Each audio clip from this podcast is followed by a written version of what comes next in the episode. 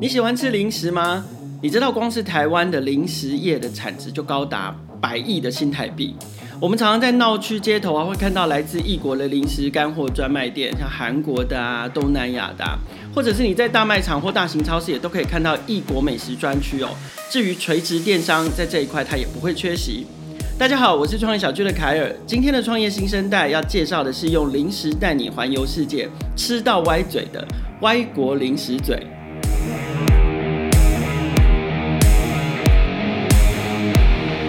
我们现场邀请到歪国零食嘴的两位创办人，他们是夫妻创业党哦。我们请两位创办人跟大家打个招呼。Hello，我是外国零食嘴的 Sherry。Hello，大家好，我是燕。好，欢迎燕跟 Sherry 哦。我知道燕过去是呃曾经在大型的创业公司在 Uber 服务，然后 Sherry 自己也曾经创办过一个自媒体叫做土女时代，跟几个共同创办人一起。那你们为什么后来会选择这个创业题目啊？你们有什么理性上的分析，或者是感性上面的理由吗？才会选择做这个临时创业这个题目？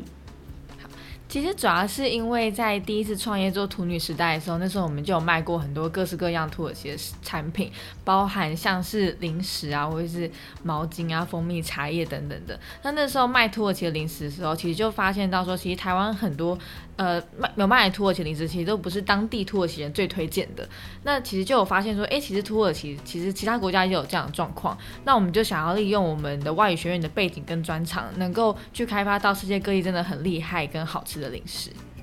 哇！所以其实 Sherry 挑的题目都蛮特别的，比如说过去挑的这个自媒体的的题目是以土耳其这个国家对台湾人来说相对是陌生的，不过好像听说就是土耳其的男生很温柔这样子，啊，很有特别有魅力。好，这个这题我们就跳过。OK，可是嗯、呃，当然虽然说过去你们在经营土女时代的时候就有就有一些些类似的销售电商。或者是带呃特色产品进来台湾的经验，可是其实二位过去其实没有完整的电商啊或零售啊或者是贸易的经验。那你们从零开始打造歪国零食嘴这个服务，有没有什么样的甘苦谈？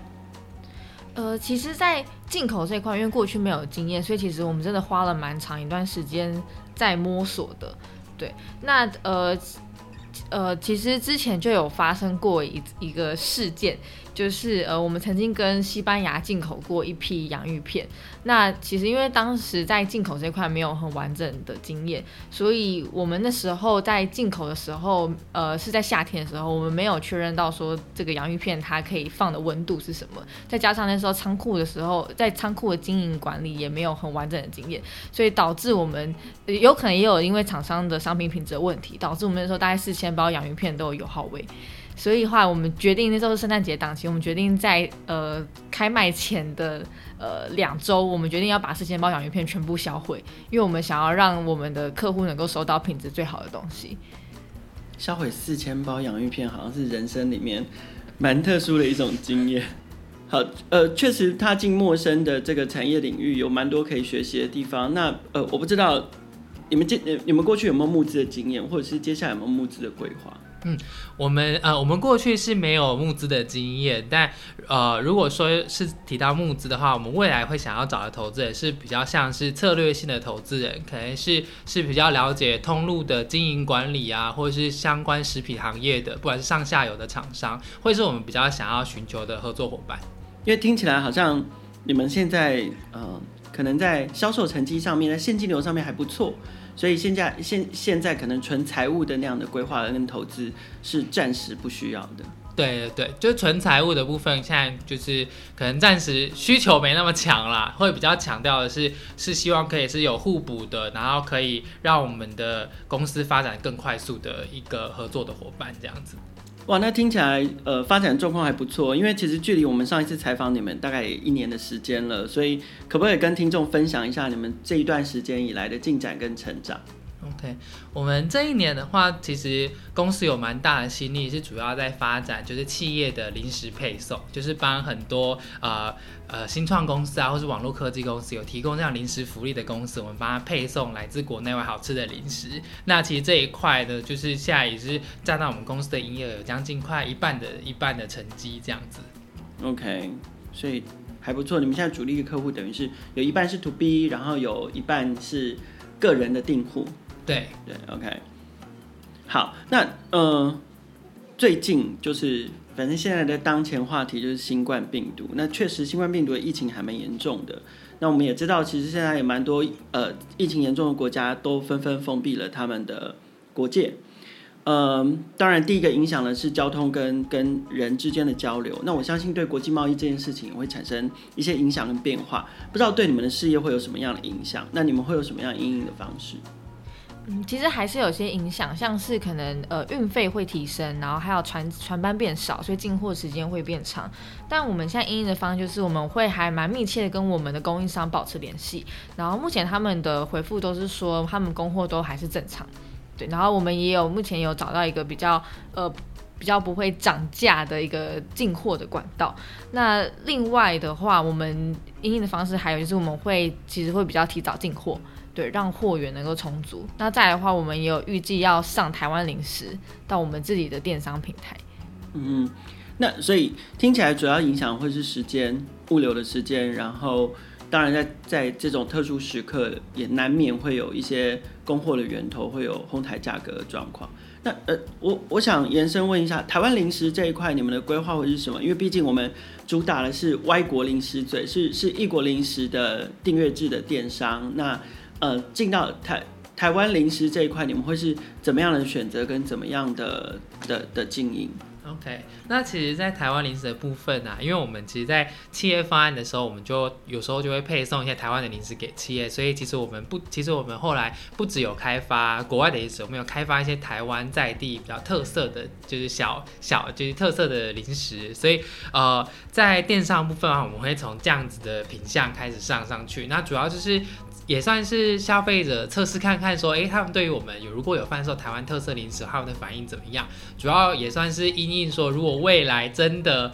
比如说欧洲真的就是封锁国了，可能进货比较困难的时候，就是我们也有这样一个品相可以做尝试。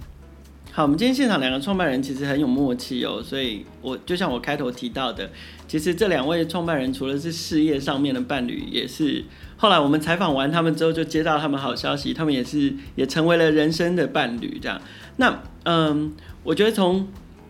你们两个人可能非夫妻创业到后来成为成为夫妻之后，不知道你们在生活或者是事业上面的互动有没有什么改变？比如说，你们会要保留规定几点以后一定不准在家谈公事吗？或者是当你们从事业到生活都二十四小时生活在一起，你们会不会有？规定彼此要有一点点 me time，或者是你们怎么追求 work life balance？就是其实当当时一起创业的时候，呃，我们就有讨论到说，可能创业会影响到我们的感情，所以如果等于说创业对对我们来说算是一个考验，如果真的 OK 的话，那我们就可以结婚这样子。那呃，一当然一开始的时候，我们大概有半年的时间，其实都在磨合，因为毕竟可能工作的习惯，然后呃，再加上因为。呃，以情侣的话，当然讲话会比较直接，所以就会有比较多的摩擦。那在这半年的磨合时间，其实呃，我们就后后来我们就想办法让我们职权比较划分的比较清楚，对，然后其实就能够减少摩擦这样子。然后在 work life balance 的部分，嗯，就这部分的话，其实我们就没有也没有特别追求就是 work life balance 啦。那但是我觉得两个人一起就是夫妻创业的好处就是。就是你随时可以互相 cover，比如说我今天想要多休息一点的时候呢，他就可以多 cover 多一点。那如果你是一个人创业的话，可能就没办法这样互相 cover 的这个机会。我我我常常很好奇，比如说难免会有争执，可是你们在争执的时候，呃，怎么控制？比如说你们因为公事而争执，怎么控制彼此不把私私人生活的层面带进来？比如说明明是在吵一个。一个行销方案的决策，然后却攻击说你上厕所都不掀马桶马桶盖，就是，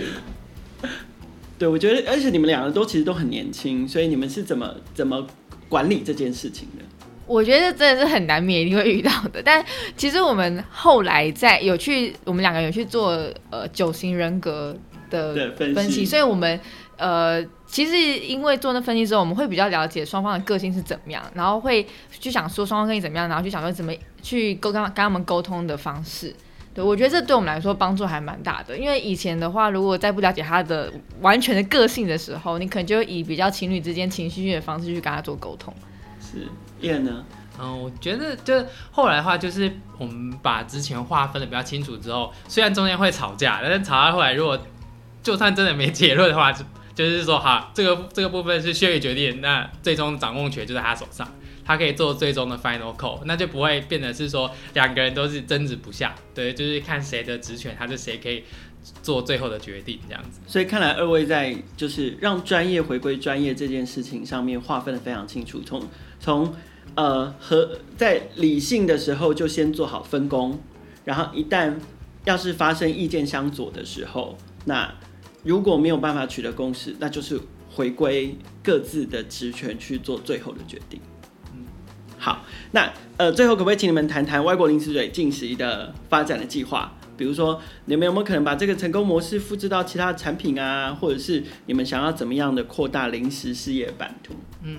其实这部分的话，会延续我们今年一直在做的，就是关于企业零食配送的部分。那其实因为企业零食配送啊，我们觉得算是掌握到了公司一个采购的一个痛点，就是我们可以啊、呃、让他们做一站式的服务啊，然后可以就是控制他们的预算。那我们今年目标希望可以就是扩大服务到一千家的企业，对，那他未来希望三到五年之内可能可以成长到五千家呃三千家或是五千家，那等于说我们就会有一个呃一个五千家的这种小型的实体的店在。办公室里面，然后就可以做到线上跟线下的流量的串接。那另外一部分的话，就是因为我们一直以来都有很用心专注在呃在在收集就是顾客对于零食的回馈。那我们今年的话也有独家代理的一款商品，所以我们会呃接下来就会希望把这款独家的商品就是呃把它炒红，让它变成是爆款，然后让大家可以在各个市面上的不管什么样的通路都可以买到这款商品。那未来的话就是希望可以延续这个。找到开发商品跟把它变成爆款的这一个流程，不断的改，不断的就是复制下去，然后让大家都可以吃到很多外国人所带进来好吃的零食。